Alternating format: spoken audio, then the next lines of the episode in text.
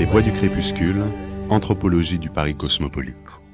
En 1801, on estimait à 500 000 habitants la population de Paris et un peu plus de 80 000 celle du département de la Seine-Banlieue. Cent ans après, en 1901, Paris, qui s'était étendu géographiquement, était peuplé de 2,5 millions d'âmes, soit cinq fois plus qu'un siècle auparavant. Mais le département de la Seine-Banlieue avait vu sa population multipliée par 12, passant alors à 1 million d'âmes. Au début du XXIe siècle, Paris intramuros ne compte plus que 2,2 millions de résidents, alors que sa banlieue, selon les délimitations qu'on lui attribue, en compte 5 à 10 millions. La ville a cédé la place à l'agglomération, au cœur de laquelle elle est devenue minoritaire. Pourtant, elle continue de concentrer la majorité des lieux culturels, des sièges sociaux des grands groupes, banques, médias, ONG, et même si Marlène Schiappa a délocalisé cette semaine son ministère à Trappes pour trois jours, opération qu'elle promet de renouveler à l'avenir, la totalité des lieux gouvernementaux se trouve toujours à l'intérieur du périphérique. C'est toujours Paris que les touristes viennent visiter, jamais sa banlieue, à l'exception de Versailles bien sûr. Le constat semble être que l'essentiel des Parisiens vit aujourd'hui dans cet espace dépourvu d'identité et de réel ancrage historique, où le, où le fait d'habiter représente bien souvent un handicap pour celles et ceux qui aspirent à une vie culturelle et ou militante riche. Banlieue. Ce mot qui au Moyen Âge se rapportait à un domaine seigneurial a de plus pris aujourd'hui un sens particulier dans l'imaginaire collectif, puisqu'il se confond souvent avec cité, comme s'il n'existait que des banlieues populaires prêtes à s'embraser au moindre dérapage, nous faisant oublier que la banlieue est constituée de nombre de villes bourgeoises et familiales, sans histoire, dans tous les sens du terme un espace sans historicité et sans identité. C'est presque un non-lieu, selon la définition qu'en a donnée l'anthropologue français Marc Auger en 1992 dans son ouvrage Non-lieu, Anthropologie de la surmodernité. Mais le troisième critère du non-lieu, absence de socialisation, ne colle pas pour la banlieue. En revanche, celle-ci est remplie de ces non-lieux théorisés par Marc Auger, que sont les grands centres commerciaux, les échangeurs d'autoroutes, les aéroports, etc.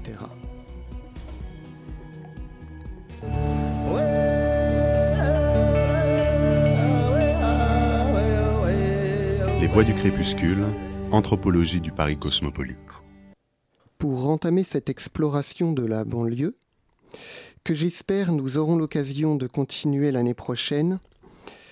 Nous parlons ce soir de ces possibles non-lieux que sont les aéroports, en présence de Jean-Baptiste Frétini, que je vais laisser Léo vous présenter.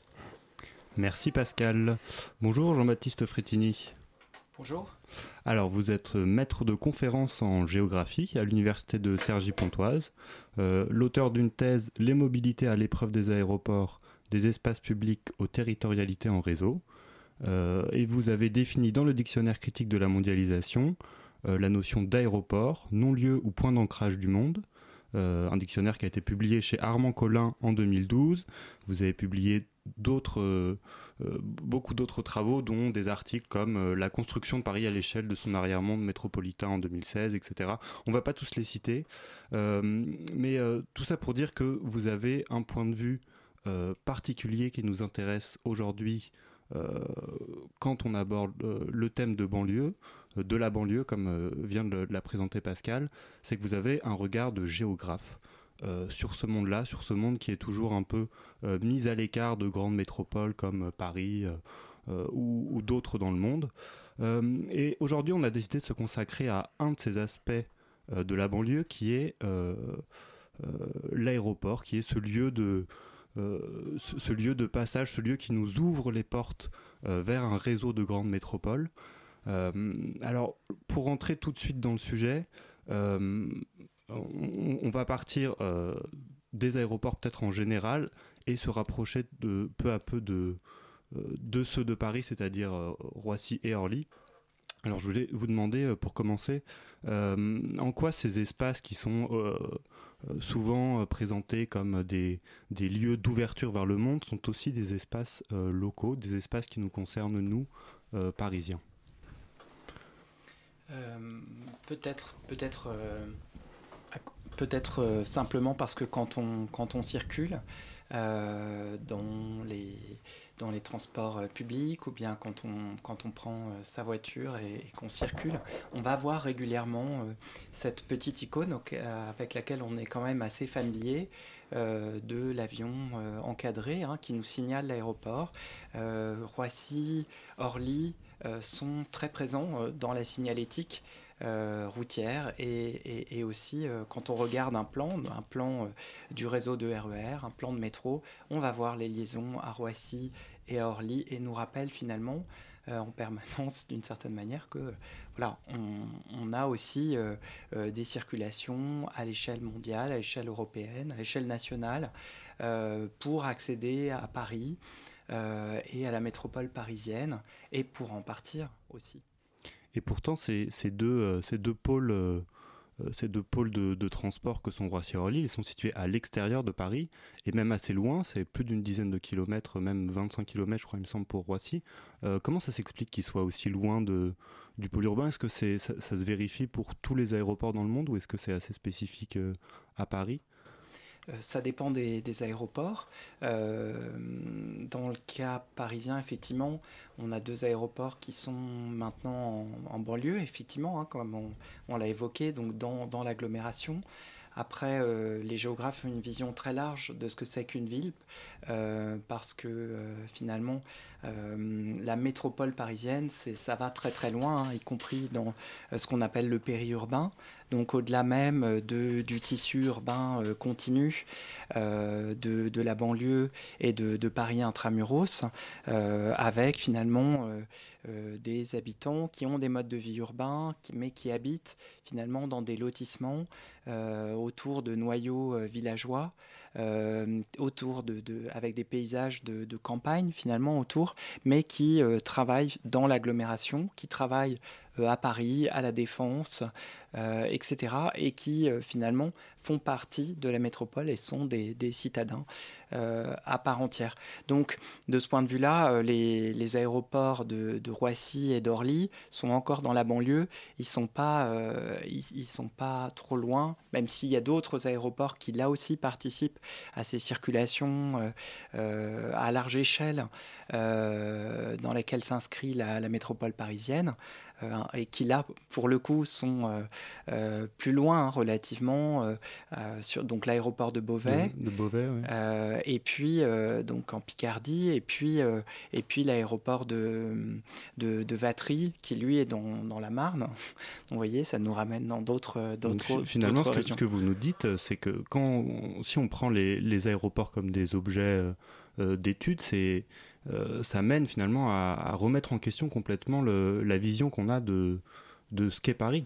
C'est-à-dire qu'il faut complètement l'élargir et voir ça comme euh, comme une euh, on va dire un, épicentre dans un, tissu urbain beaucoup plus large.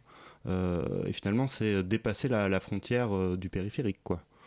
Oui, les, aéroports poussent, ça fait partie de ces grands objets qui poussent à finalement à chacun d'entre nous à, réfléchir à ces questions d'échelle, euh, échelle urbaine, euh, puisque d'une certaine manière ils sont déjà effectivement, euh, et c'est toujours un gros enjeu hein, en matière de transport, arriver jusqu'à l'aéroport, ils sont parfois un, petit peu loin, et évidemment il y a un enjeu parce que si on arrive trop tard, évidemment on risque de, de perdre le prix du billet d'avion, qui est un prix évidemment plus important que si on, on, ratait un, train ou, ou, un métro. Et puis, et puis au-delà de ça, effectivement, ces échelles très larges, des relations dans lesquelles s'inscrivent les métropoles et, et finalement les, les, différents habitants de, de ces métropoles lorsqu'ils se déplacent à plus large échelle à travers ce qu'on appelle l'archipel métropolitain mondial.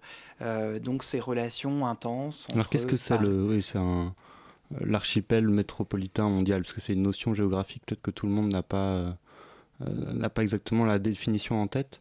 C'est l'idée que finalement, euh, les métropoles aujourd'hui fonctionnent par des relations intenses, quotidiennes. entre elles, déployées à large échelle, entre Paris, Londres, Shanghai, Tokyo, euh, Johannesburg, etc., euh, des déplacements de personnes.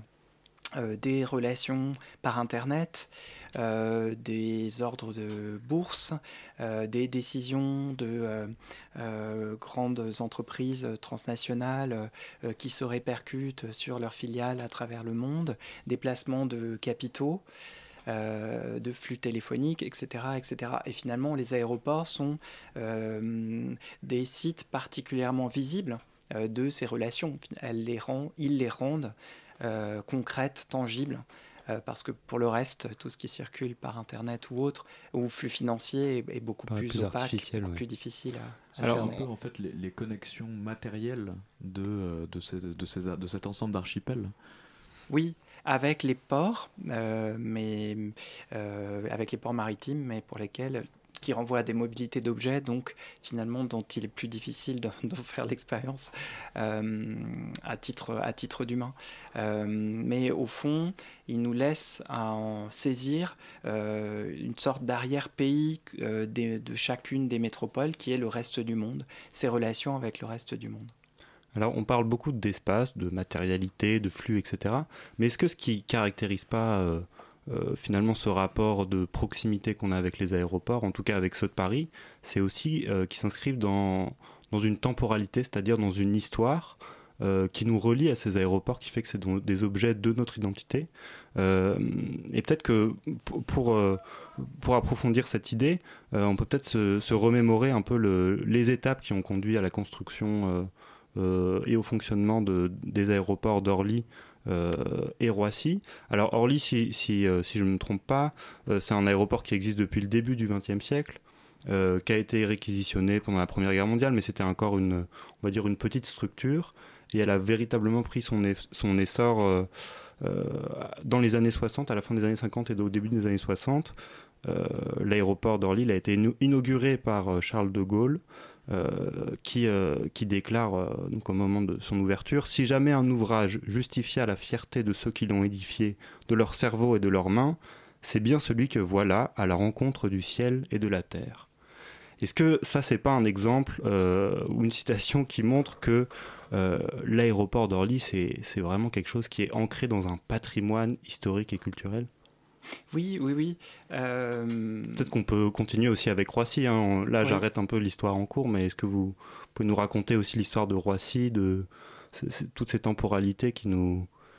Oui, euh, et, Orly, Orly est un moment euh, au, plus, au plus fort de, de sa fréquentation, sur toute sa visibilité dans les années 1960. Orly va prendre le relais du Bourget qui est le premier aéroport euh, de, transport euh, civil, euh, disons, en dur, bien identifié, et qui lui aussi a été marqué par tout un, patrimoine, une histoire riche. C'est là que Blériot a, atterri après avoir traversé la Manche, ce qui était absolument un, exploit du point de vue de l'aéronautique.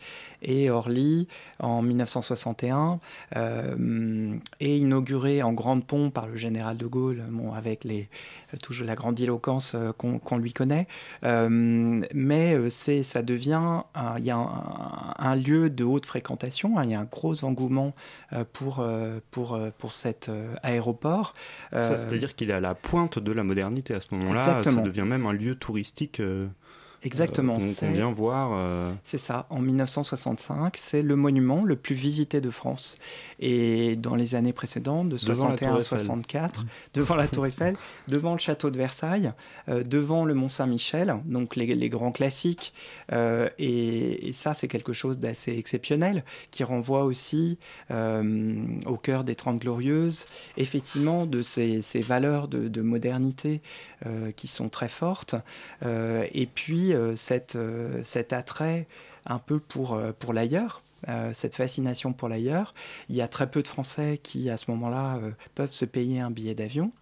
et on va à Orly pour rêver de la possibilité un jour de pouvoir le prendre. On va siroter un verre sur les terrasses. Euh, on va au cinéma d'Orly euh, et on regarde les passagers euh, passer, les avions qui représentent finalement chacun des pays. On parle de compagnie aérienne porte-drapeau. Et c'est une part de rêve pour des habitants et des, une société qui est en train de, s'urbaniser. Euh, un Paris qui est en train de changer d'échelle aussi. Hein, la banlieue se, ça nous paraît assez curieux maintenant avec le recul. On n'a plus du tout ce même rapport à Orly et même à Roissy. Peut-être que Roissy représente une idée plus froide, on va dire, d'un lieu de passage. Oui, malheureusement pour, pour Roissy. Euh, effectivement, en fait, euh, en 1975, euh, il y a le, premier attentat à Orly. Carlos, et, ses complices sont équipés d'un lance-roquette sur les terrasses d'Orly et veulent viser un avion de la compagnie israélienne porte-drapeau El Al, ce qui il manque euh, l'avion, mais il tire sur un autre. Euh, bon, et en fait, il va y avoir euh, toute une série d'attentats à partir de là. Et ça, c'est un contexte plus général dans lequel, à partir des années 1970, les attentats font irruption dans le monde aérien. Les terroristes se rendent compte que c'est finalement des, des, espaces voilà, qui, qui, sont très visibles et où ils peuvent faire des actions spectaculaires. et à partir de là, les aéroports vont se fermer. On fait euh, les terrasses d'Orly et l'aéroport de, Roissy qui est inauguré en, 1974 euh, et qui, euh, dans son terminal, ce qu'on appelle le terminal 1 aujourd'hui, avait prévu des terrasses au-dessus, et eh bien, ferme ces terrasses, les transforme en parking et, l'aéroport progressivement se, ferme, effectivement se bunkérise. Alors, se ferme pas au trafic, mais c'est là que l'aéroport devient un site et un laboratoire euh, pionnier finalement euh, dans la surveillance des sociétés, dans le contrôle des sociétés. C'est d'abord par là qu'on teste les portiques à métaux, les scanners à rayons X, qui maintenant se diffusent dans d'autres espaces. quand on va pour des étudiants, par exemple, à la Bibliothèque nationale de France, voilà, mmh, on connaît ça. Voilà. Et même chose pour la vidéosurveillance. Euh, qui a été très tôt mise en place euh, dans les aéroports. Et c'est vrai que Roissy, prenant euh, le relais d'Orly qui commençait à, saturer, eh bien, est plus emblématique finalement de, de cette fermeture de l'avion, même si en termes d'histoire de l'aviation, c'est aussi le, lieu du, Concorde, malheureusement aussi de, de l'arrêt du Concorde avec son, son crash euh, en l'an 2000 à Gonesse, juste à côté de, Roissy. Alors, euh, euh, là, on, parle beaucoup d'une histoire, on va dire, technique, d'une histoire géopolitique, qui est tout à fait passionnante, mais on s'éloigne un petit peu de notre point de départ qui était la banlieue. comment, d'un point de vue, on va dire, plus local, plus parisien ou plus francilien, comment la construction de ces aéroports ou leur évolution a été perçue? Je crois me souvenir que euh, le, projet d'installation de Roissy, en, fait, il s'est confronté à, des résistances euh, locales parce qu'en fait, il, occupe une surface absolument gigantesque. Il est à cheval sur trois départements la Seine-Saint-Denis, la Seine-et-Marne, le Val d'Oise. Mhm. Orly, c'est la. Orly, c'est carrément sept communes qui sont concernées.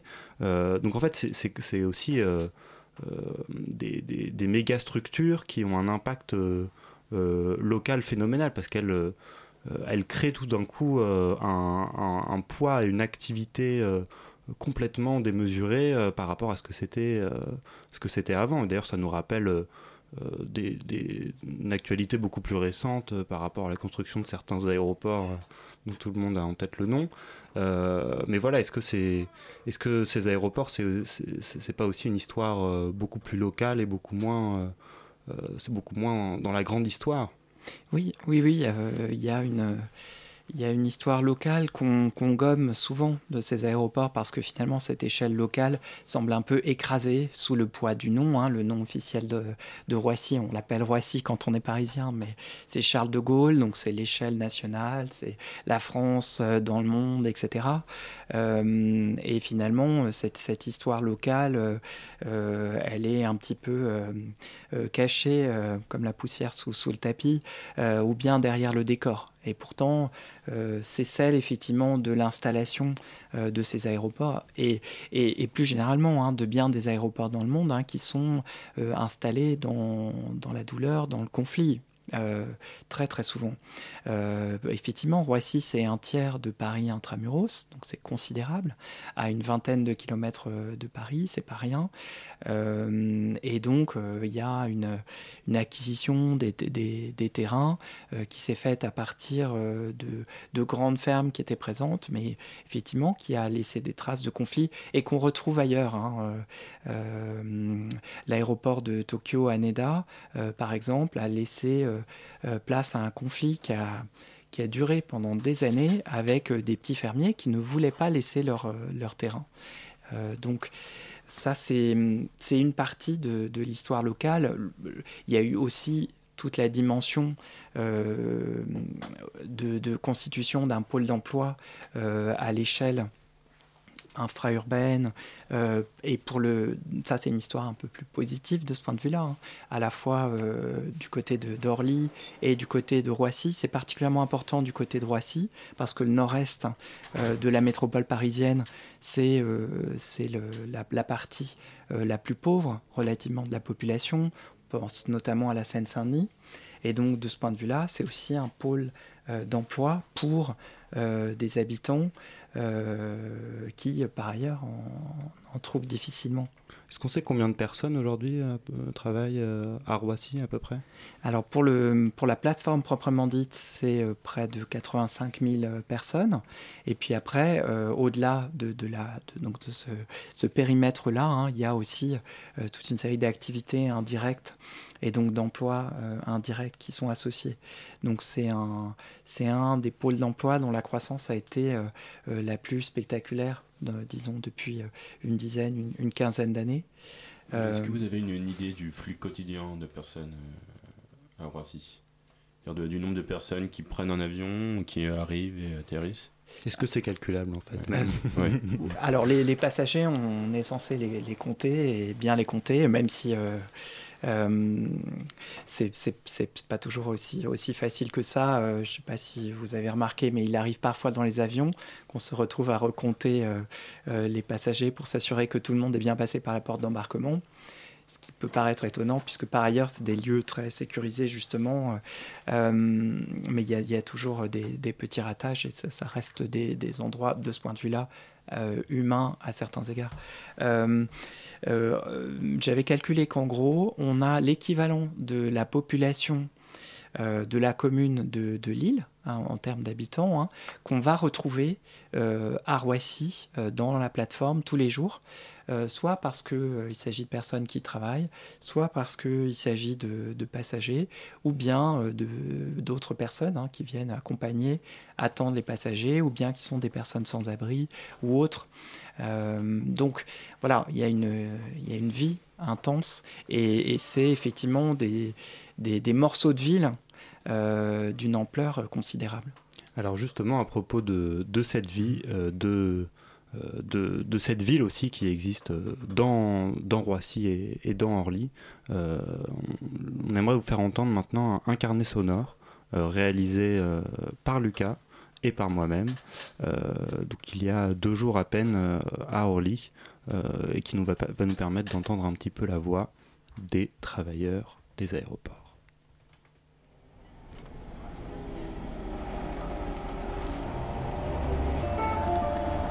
RUS, Terminal W.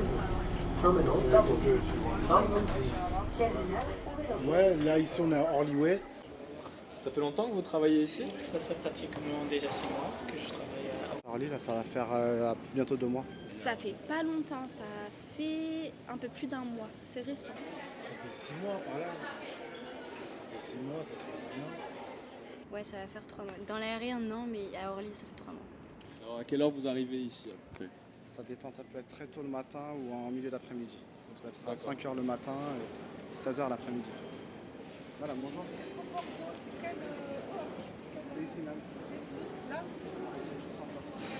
Bon, déjà, on travaille déjà à des heures décalées. Euh, donc, on peut être appelé à travailler à, à partir de 4 h du matin.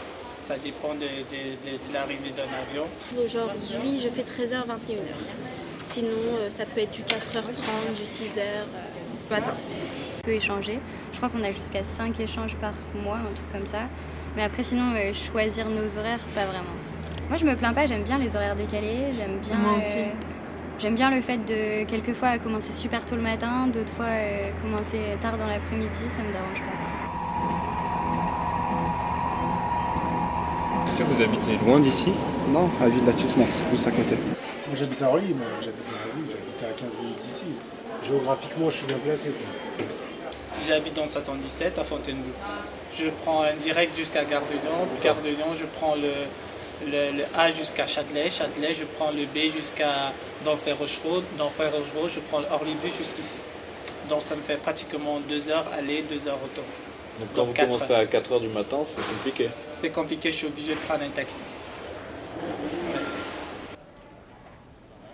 Là, on est à l'aéroport d'Orly, devant la porte d'embarquement numéro 10.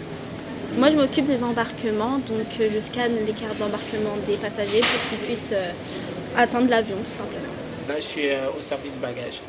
On aide les passagers à retrouver leurs bagages, donc ils viennent ici pour faire des déclarations, euh, notamment des DPR, des HL. HL, c'est quand le passager ne retrouve pas son bagage sur, sur le tapis, alors il vient vers nous pour qu'on lui ouvre un dossier. Ce dossier s'appelle un HL. Puis maintenant, il y a le DPR, quand le bagage est endommagé. Donc, Et est-ce que du coup il y a- ça arrive qu'il y ait des bagages qui se retrouvent euh, à l'autre bout du monde? Oh oui, oui, déjà ça, arrivé, arrive, euh, ça arrive très souvent, mais euh, on finit toujours par les retrouver. Donc après, euh, la, la clientèle n'est pas la même par rapport à Orly Sud. hein. Ici, c'est plus l'Europe, euh, c'est euh, c'est, ouais, l'Europe, les, la, la Réunion, les îles, la Martinique, tout ça. Donc euh, c'est deux clientèles. Il faut savoir gérer les deux parce qu'on on va, on switch un peu entre Orly Ouest et Orly Sud aussi des fois. Déjà moi, ça m'arrive d'aller à Sud. À partir du 21, moi, je suis à Sud. Welcome aboard will be arriving in Orly Sud. C'est l'Afrique. Les destinations plus Afrique, euh, c'est c'est beaucoup plus poussé. Donc euh, c'est ouais, c'est le Maghreb, c'est l'Afrique noire, c'est- ça dépend de où après, mais en tout cas, principalement c'est ce genre de, de clientèle.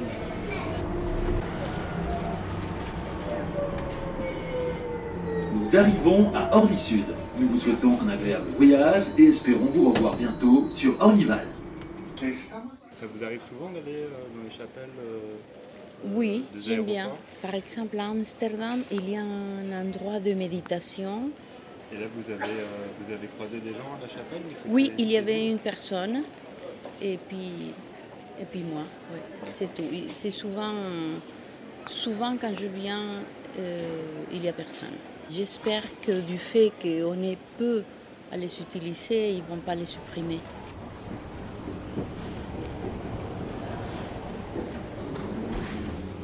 Ça s'appelle les terrasses. Du coup, euh, c'est un assez grand espace, à vrai dire, sur les, sur les toits d'Orly et on peut euh, voir la piste, ce qui est plutôt agréable quand on prend une pause.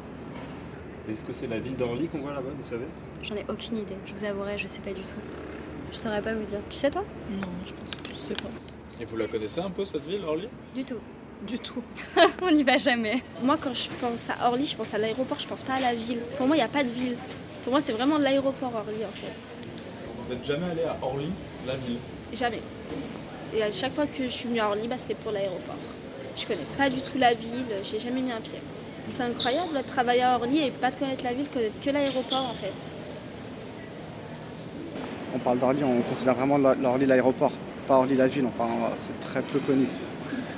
C'est tellement immense que oui, c'est un aéroport. quoi. Il y a tellement de flux, c'est vrai. Non, c'est une ville à part entière pour moi, je pense. hein. C'est mon avis.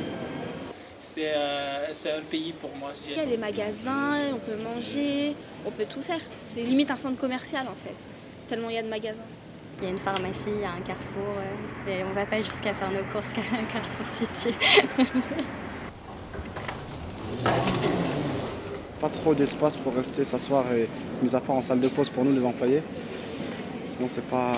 Je vous le dis parce que j'ai déjà travaillé à Roissy Charles de Gaulle donc je sais que c'est beaucoup plus à l'aise, beaucoup plus grand, beaucoup plus confortable pour s'asseoir et, et rester plus longtemps. Puis Là-bas c'est beaucoup plus grand. Ici c'est plus petit. C'est plus familial. Tout le monde se connaît, c'est tout. Par rapport à ça c'est bien.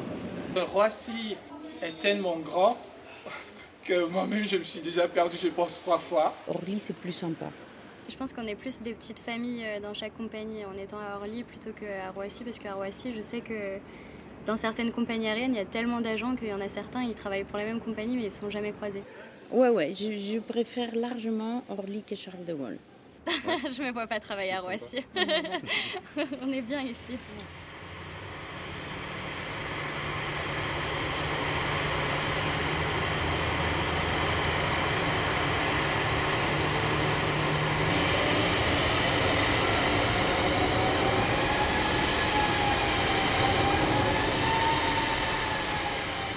À l'escalier C, bloc 21.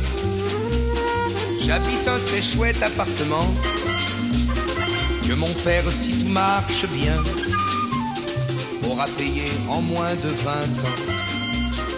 On a le confort au maximum, un ascenseur et une salle de bain.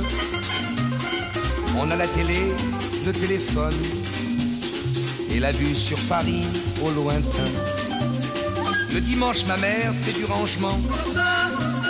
Pendant que mon père à la télé regarde les sports religieusement. Et moi j'en profite pour m'en aller. Je m'en vais dimanche à Orly sur l'aéroport. On voit s'envoler des avions pour tous les pays, tout l'après-midi. Il y a de quoi rêver. Je me sens des fourmis dans les idées. Quand je rentre chez moi, la nuit tombée. À 7h moins 5 tous les matins, Nicole et moi, on prend le métro. Comme on dort encore, on ne se dit rien. Et chacun s'en va vers ses travaux.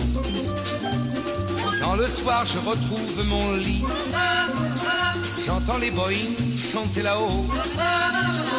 Je les aime, mes oiseaux de nuit, et j'irai les retrouver bientôt. Oui, j'irai dimanche à Orly, sur l'aéroport.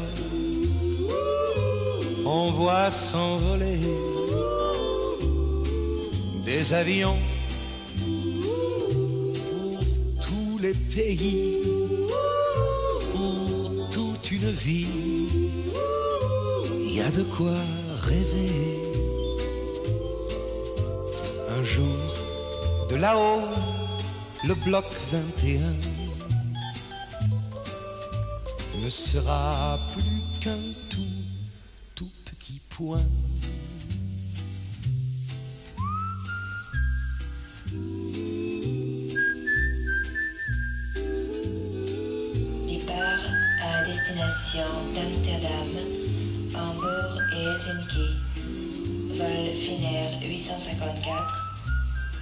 Embarquement immédiat. Porte numéro 37. Départ à destination de New York et Houston. Vol Air France 007. Embarquement immédiat. Porte numéro 44. Il est 20h35 et vous écoutez Les Voix du Crépuscule sur Radio Campus Paris. Euh, nous sommes avec Jean-Baptiste Fri- Frétini, géographe spécialiste euh, des aéroports.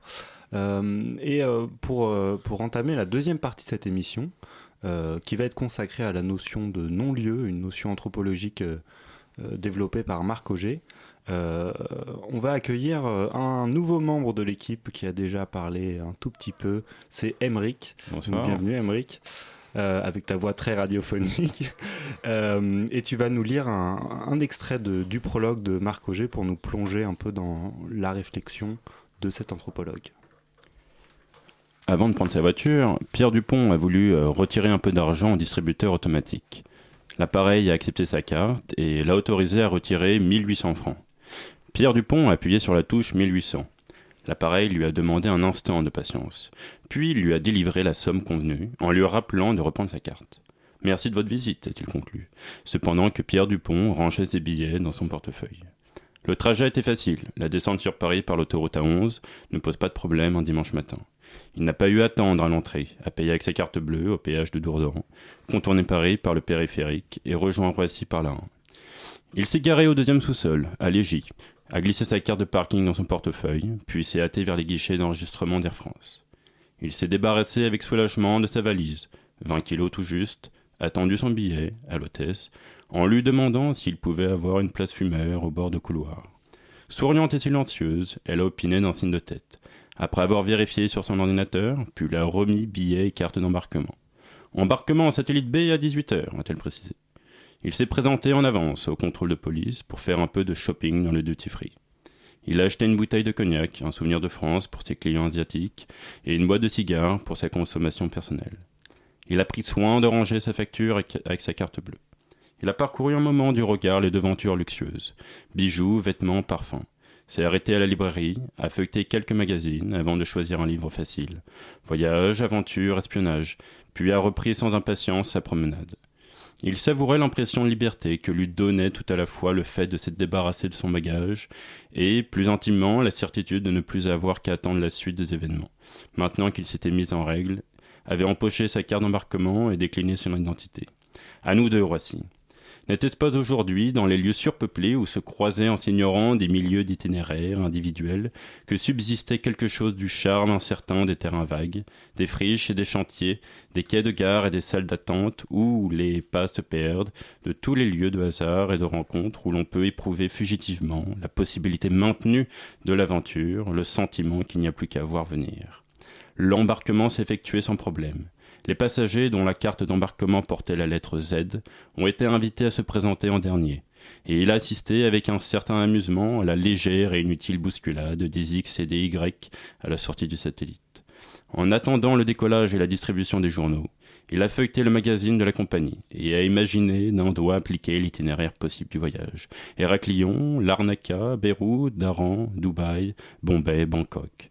Plus de 9000 kilomètres en un clin d'œil et quelques noms qui faisaient parler d'eux de temps à autre dans l'actualité. Il a jeté un regard au tarif de bord hors taxe, vérifié que les cartes de crédit étaient acceptées sur les vols long courriers, lu avec satisfaction les avantages que présentait la classe affaires, dont la générosité intelligente de sa firme le faisait bénéficier.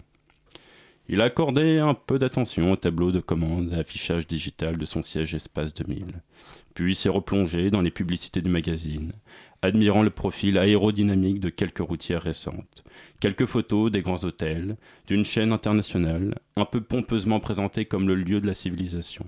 Le Mamounia à Marrakech, qui fut palais avant d'être palace, le métropole de Bruxelles, où les splendeurs du XIXe siècle sont restées bien vivantes, puis il est tombé sur la publicité d'une voiture qui portait les mêmes noms que son fauteuil, Renault Espace. Un jour, le besoin d'espace se fait sentir. Ça nous prend sans prévenir, ensuite, ça nous lâche plus. L'irrésistible envie d'avoir un espace à soi, un espace mobile qui nous emporterait loin, un espace tout sous la main et ne manquerait de rien. Comme dans l'avion en somme, déjà l'espace est en vous. On n'a jamais été aussi bien sur Terre que dans l'espace, concluait plaisamment la publicité. Et voilà pour les aventures de Pierre Dupont. Mais ce Pierre Dupont, au final, euh, c'est un peu euh, vous, chers, auditeurs, c'est un peu nous dans le studio de la Maison des Initiatives étudiantes, c'est un peu tout le monde, c'est euh, quelqu'un qui traverse, on va dire, l'aéroport d'une manière assez... assez avec, on va dire, assez, assez peu d'originalité. Il feuillette un petit peu les publicités, il a des images fugitives de ce qui se passe dehors, mais rien de bien concret. et ce qui nous amène à, à, évoquer plus en avant la notion de non-lieu, telle qu'elle est définie dans la suite du livre par Marc Auger donc qui est moins subjectif, qui est moins dans le mode du récit, mais plus dans l'analyse anthropologique. Est-ce que vous pouvez nous expliquer un peu, Jean-Baptiste Frettini, à quoi elle renvoie cette notion de non-lieu? Euh, oui, euh, même si je l'utilise pas personnellement, mais on, y reviendra peut-être.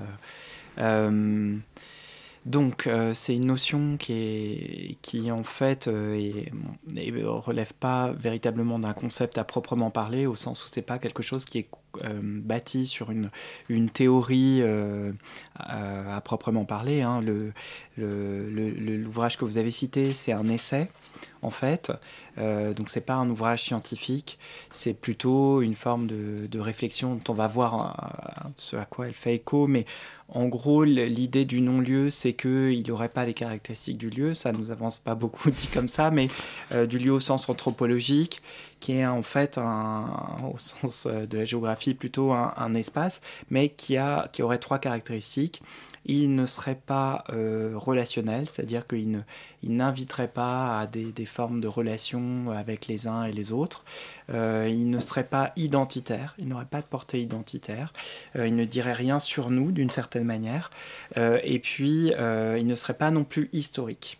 Voilà, il serait extrait de, ces différents éléments et les exemples de, non-lieux, selon Marc Auger, c'est les autoroutes, c'est les TGV, euh, c'est euh, les centres commerciaux, euh, les aéroports, puisqu'on puisqu'on en parle, et qui seraient finalement des espaces de parenthèse dans la vie sociale des individus, où on serait tous amenés à une forme de solitude donc qui serait collective et marquée par des interactions essentiellement entre l'individu et la machine, comme on l'a vu avec le, distributeur de billets. Euh, donc c'est ça. Est-ce qu'elle est soutenable euh, alors cette, euh, cette vision des choses? Est-ce qu'on est tous des individus solitaires, perdus dans des grandes mégastructures Est-ce que en tout cas ça marche pour les aéroports? Je ne crois pas. Je crois pas. non, je crois pas que, que ça fonctionne. il y a plusieurs éléments. On a, déjà vu que, en tout cas, Orly et Roissy avaient une histoire. Oui. Euh, ce qui en ferait euh, déjà, en tout cas en partie, des lieux. En fait, euh, et on l'a bien vu, ce prologue, c'est le point de vue d'un individu, ou en tout cas tel que l'imagine Marc Auger. Maintenant, tout le monde ne fréquente pas le terminal 1 de Roissy en étant un homme d'affaires blanc, voyageant pour affaires, et d'ailleurs prenant l'avion, parce qu'il n'y a pas que des gens qui prennent l'avion. Euh, de classe euh, supérieure, voyageant en solitaire, etc.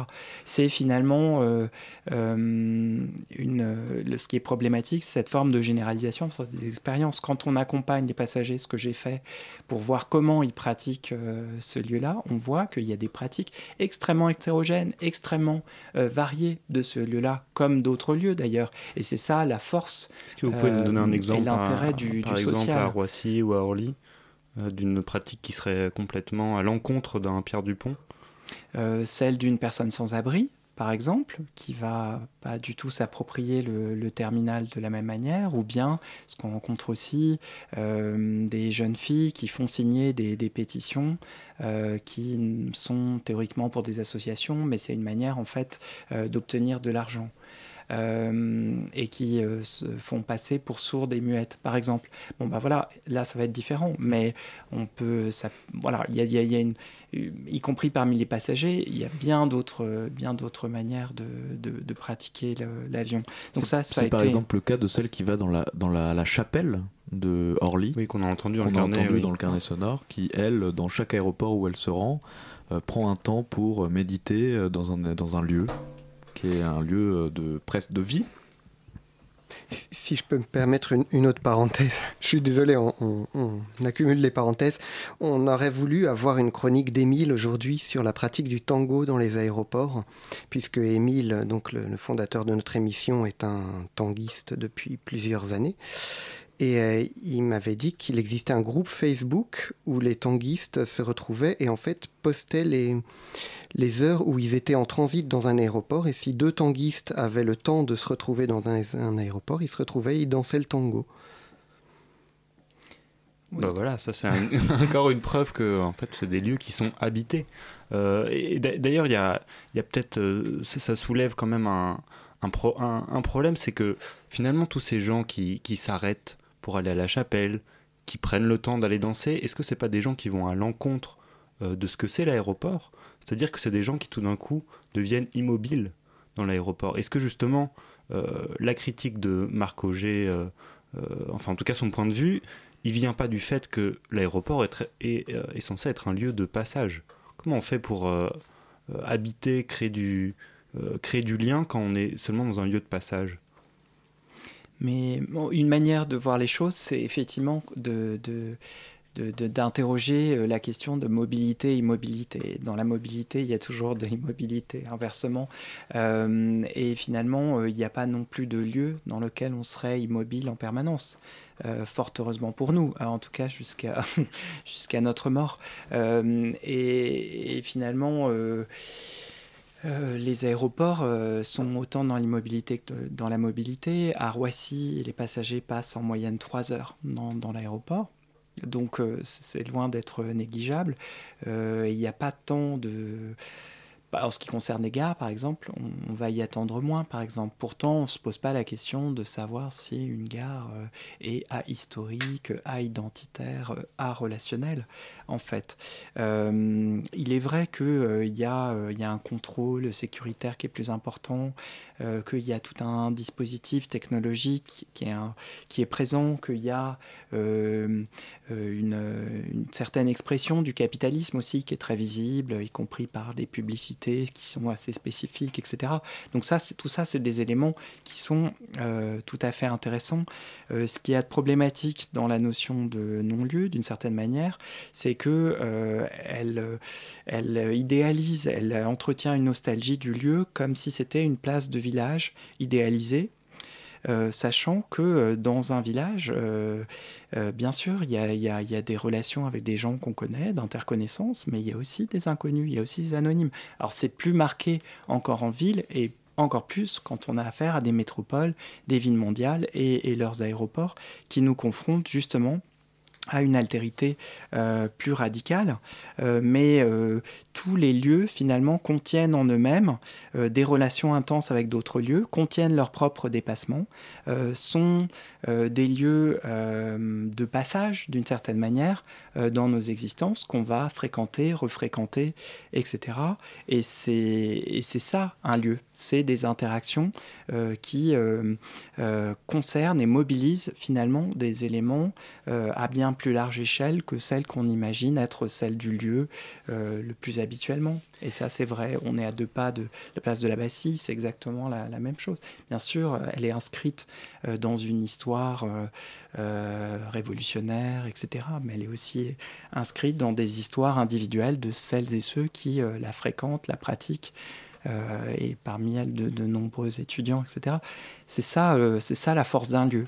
Mais est-ce que euh, la critique de, non-lieu que fait Marc Auger se rapporte pas aussi au fait que euh, les aéroports seraient tous pareils finalement? C'est exactement les mêmes choses qui se passeraient dans tous les aéroports du monde.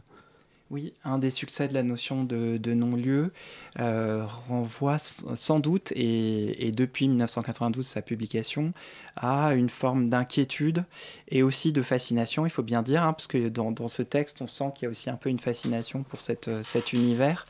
Euh, bon, de Pierre Dupont qui voyage en classe affaires, ce qui représente moins de 20% des passagers, etc. Euh, il y a, euh, y a une, une, angoisse et une fascination pour des espaces génériques et au fond qui renvoient à des modèles d'aménagement qui se diffusent à travers le monde. Euh, le fait qu'on soit confronté à des lieux génériques, ou en partie euh, avec une dimension générique, c'est pas nouveau. Euh, les mairies en France, pour une bonne partie d'entre elles, ont été construites dans les années 1881, modèle Troisième République. Même chose pour bien des écoles. Avec en même temps, la, scolarité obligatoire. Mais c'est l'échelle nationale, on y est plus familière d'une certaine manière. Oui, et même à l'échelle internationale, ce que vous rappelez dans, dans, dans vos travaux, c'est que malgré tout, chaque aéroport est, identifiable parce qu'il y, euh, y, a une volonté d'en faire euh, une œuvre architecturale, il y a une volonté de marquer qu'on est à Dubaï ou qu'on est à Paris. On ne construit pas l'aéroport de la même manière, qu'on l'habite pas de la même manière. Oui, oui, oui c'est vrai que euh, la mondialisation s'est intensifiée dans les années 80-90 et aussi d'une certaine manière la circulation des modèles d'aménagement. Euh, pour autant, il n'y a jamais de copier-coller euh, absolu. Donc, après, c'est deux faces de toute réalité territoriale ou spatiale que d'y voir des éléments relativement génériques et des éléments plus spécifiques. Et effectivement, à fréquenter, euh, à les, étudier, ces aéroports, effectivement, on n'a pas on peut tout à fait identifier des éléments spécifiques euh, à chacun d'entre eux et même euh, à chaque terminal qui nous permet de différencier les uns les autres. Après, on peut tout à fait être perdu quand on ne les connaît pas bien et, on a des agents qui nous parlent de, de l'aéroport de Roissy qui sont moins fréquentés et dans lequel ils se perdent comme, comme tout un chacun. Mais, mais en revanche, quand on discute avec les salariés de, de Roissy, c'est leur lieu de travail, le terminal dans lequel ils travaillent, ou les terminaux où ils travaillent, ils les connaissent très bien, ils les maîtrisent, euh, ils ont des noms euh, très spécifiques, comme, chacun d'entre nous euh, quand on travaille quelque part. et c'est des, lieux avec lesquels ils sont familiers. Euh, et même chose pour, euh, pour les, des voyageurs qui reprennent euh, voilà l'avion à tel ou tel endroit. Après, c'est vrai qu'il y a des changements, c'est des lieux qui évoluent assez vite hein, pour des raisons sur lesquelles on reviendra. et donc, d'une certaine manière, par rapport à l'intensité des flux et l'évolution aussi du, transport aérien, l'intensification des règles de contrôle, etc., ils vont évoluer. Mais comme, comme le reste euh, du territoire évolue. Et la place de la Bastille aussi, elle, elle évolue, elle, elle change. Donc euh, ces espaces euh, périphériques par rapport au centre historique euh, que sont les aéroports, pas périphériques par rapport aux circulations mondialisées, eh bien, il nous montre aussi que voilà, il y a des espaces publics qui sont pas seulement nos espaces euh, publics, hérités, euh, centraux, qui s'inscrivent dans une histoire qui, est, qui est ancrée dans une durée très longue, mais c'est des espaces où l'histoire se construit aujourd'hui, elle s'est construite, elle se construit encore aujourd'hui. Alors comment cette dynamique-là Comment elle se vérifie justement cette, euh, cette dynamique, cette structure sociale qu'on retrouve dans les aéroports? Est-ce que c'est euh, euh, quel, exemple vous, vous, pouvez nous donner? Est-ce que c'est les, les files d'attente? Vous disiez les classes de voyageurs, etc. Est-ce que c'est ces normes-là qui sont intégrées dans les aéroports et qui témoignent du fait qu'elles sont des espaces publics euh, comme les autres? Alors oui, les divisions entre, euh, entre classes de voyage, tourisme, affaires, entre compagnies low cost, compagnies classiques, compagnies charter, entre passagers de l'Union européenne, hors Union européenne, etc., montrent plutôt un espace public qui, qui est fragmenté finalement en fonction euh, des terminaux, en fonction euh, des heures euh, auxquelles on va prendre l'avion. Hein, les, les, vols pas chers du matin à 5 heures au petit matin, etc., bah, pour des destinations touristiques, contribuent finalement à montrer un espace public strié dans lequel finalement les uns et les autres n'ont pas fréquenté les mêmes espaces. Donc là, de ce point de vue-là, cette forme de hiérarchisation des populations qui prennent l'avion euh, invite plutôt à saisir euh, les limites de cet espace public au sens d'espace potentiellement ouvert à tous et à toutes et dans lequel finalement on peut se trouver nez à nez avec des gens très différents de soi. Il y a une forte hétérogénéité en termes d'horizons géographiques des uns et des autres, en termes d'horizons sociaux un peu, hein, même s'il euh, il y a des inégalités dans l'accès au, transport aérien selon les classes sociales notamment. Mais bon, c'est lié aussi au fait qu'on vit dans des sociétés qui sont aussi assez hiérarchisées et, dans lesquelles il y a des formes de ségrégation ségrégation résidentielle. Euh, les riches et les, pauvres n'habitent pas les mêmes quartiers, euh, mais aussi euh, dans la mobilité. Et finalement, dans les grands aéroports internationaux, on va trouver à la fois les plus riches, les plus puissants, et puis les plus pauvres. À savoir les patrons des, entre, des firmes transnationales, les chefs d'État, et puis les réfugiés, les, les, migrants dans la situation la, plus difficile. Et dans, comme dans le reste finalement des espaces urbains, euh, à l'échelle de l'aéroport, ils ne vont pas utiliser les mêmes circuits. Euh, et donc cet espace public, qui par ailleurs joue une certaine euh, fonction de, de, rencontre à divers égards, atteint ses limites néanmoins parce que parce qu'il est aussi strié. Euh, alors, le temps, le temps nous presse et on, aurait envie de parler de beaucoup de choses encore. Euh, est-ce que, est-ce qu'on peut euh, peut-être un peu s'extirper de, cette analyse sociale pour aborder un, un dernier point qui serait celui de, l'aéroport comme, comme patrimoine culturel Parce que si effectivement Roissy, Orly et même les aéroports en général n'échappent pas aux logiques sociales, il n'échappe pas non plus euh, euh, au travail culturel. Euh, et en premier lieu, on pense au cinéma, bien sûr. Pascal nous a aimablement fait remarquer avant l'émission l'importance du, terminal de Steven Spielberg dans l'imaginaire collectif, mais on pourrait rajouter La Jetée de Chris Marker ou beaucoup d'autres films qui, qui font de, des aéroports parisiens ou des aéroports dans le monde euh, euh, des, on va dire, des objets euh, de proximité oui, un bel exemple pour ça, c'est Love Actually de Richard Curtis, qui s'ouvre et qui se, ferme, s'achève sur des effusions, l'émotion des retrouvailles aux arrivées de l'aéroport de Londres-Heathrow. Et ça, euh, c'est finalement quelque chose de très fort qui nous rappelle que euh, ces aéroports sont des lieux d'intensité, euh, de contact aussi, et de finalement de, ces familles, de ces relations qui sont déployées à l'échelle de, la planète et qui se, reconnectent dans, ces lieux. et d'une manière générale, les aéroports sont des lieux de fascination. Euh, euh, et il y a tout un imaginaire euh, de ces lieux qui est très très fort et très nourri, notamment du point de vue des, films.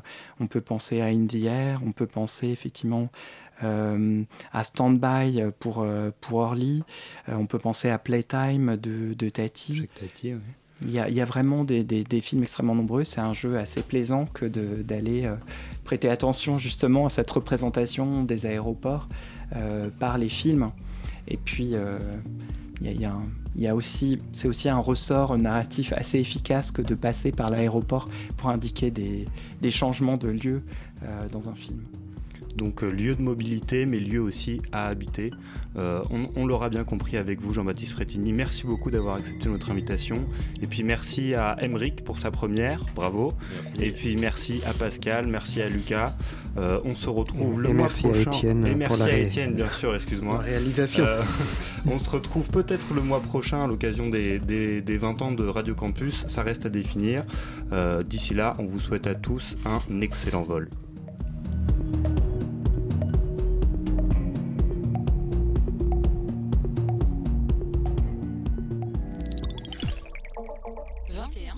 21. Radio Campus Paris. 21h.